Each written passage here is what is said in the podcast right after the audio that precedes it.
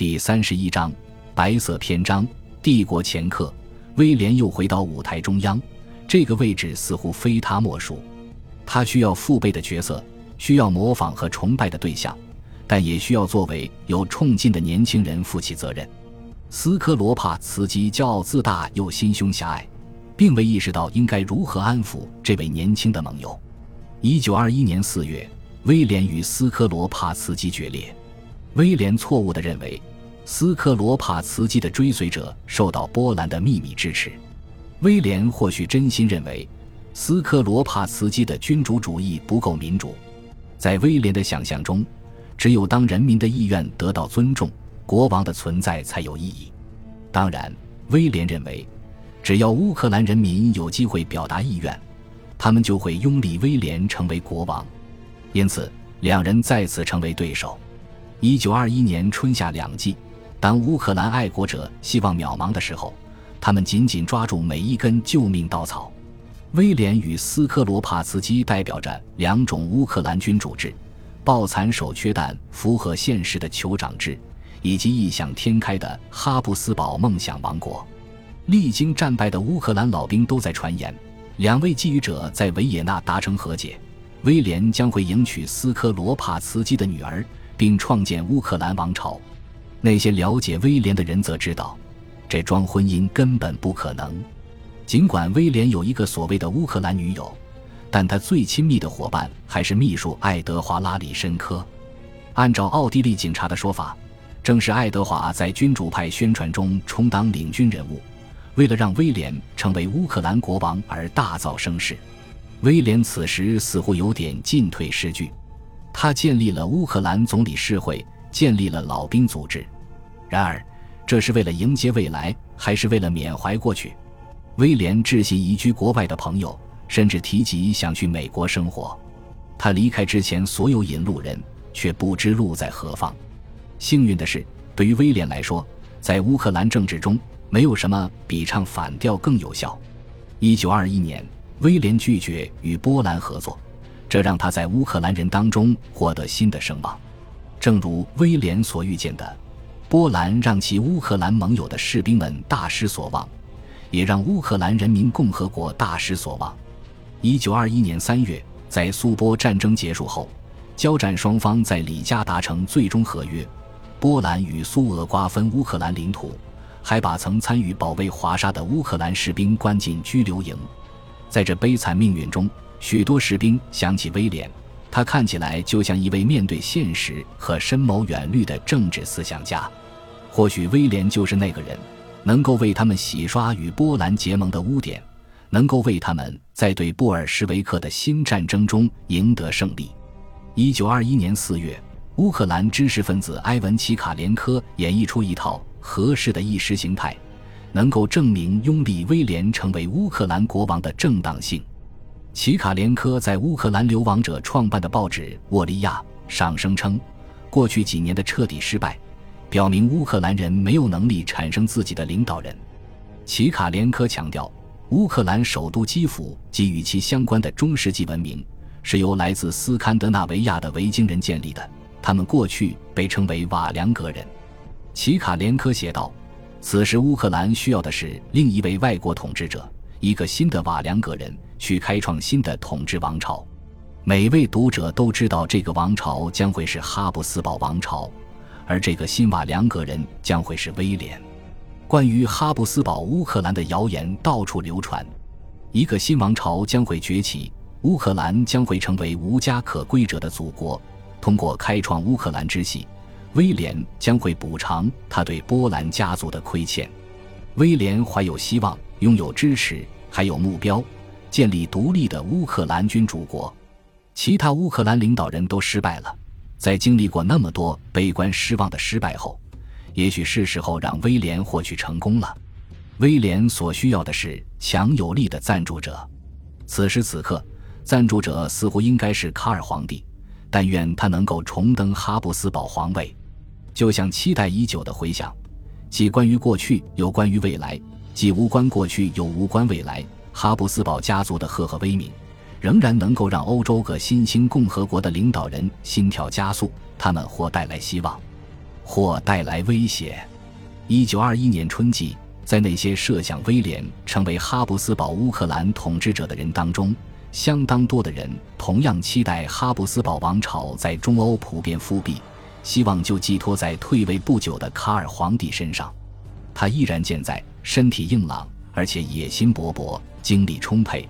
何况他从未正式宣布放弃哈布斯堡王朝的那些皇冠和王冠。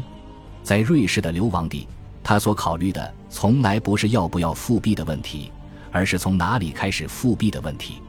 奥地利是当然之选，但奥地利已变成共和国。奥地利宪法禁止君主制复辟，实际上也禁止那些尚未放弃继位权利的哈布斯堡家族成员回国。卡尔因此转而考虑匈牙利，匈牙利仍然是个王国，似乎正在等待王者归来。一九二一年三月，卡尔开始采取行动，他离开暂居瑞士的家人，前往法国斯特拉斯堡。他在那里与同伙碰头，对方给他一张火车票和一本西班牙护照。在耶稣受难日，卡尔身穿普通礼服，手执绅士手杖，登上前往维也纳的特快列车。次日，他与另一个同伙在维也纳西站碰头，两人搭乘出租汽车前往维也纳的住处。卡尔把绅士手杖遗忘在出租车内，等到维也纳警察辨认出手杖主人的时候，卡尔已穿越匈牙利国境了。正在布达佩斯执掌大权的是摄政王米克洛什·霍尔蒂海军上将，他是一个深受哈布斯堡王朝圣恩的人物。他曾作为哈布斯堡海军军官在世界各地航行，也曾担任弗兰茨·约瑟夫皇帝的侍从副官，还曾陪伴斯特凡大公航向西班牙。一九一八年，在一次海军兵变中，斯特凡向卡尔举荐了霍尔蒂。当时还是海军上尉的霍尔蒂被越级提升为海军上将，指挥哈布斯堡全体舰队。这是卡尔给予霍尔蒂的恩典。在战败摧毁哈布斯堡君主国后，霍尔蒂返回故乡匈牙利。此时，身为匈牙利摄政王的霍尔蒂面对昔日的主人，面对这个对自己有着知遇之恩的人物，他的态度显得格外亲切。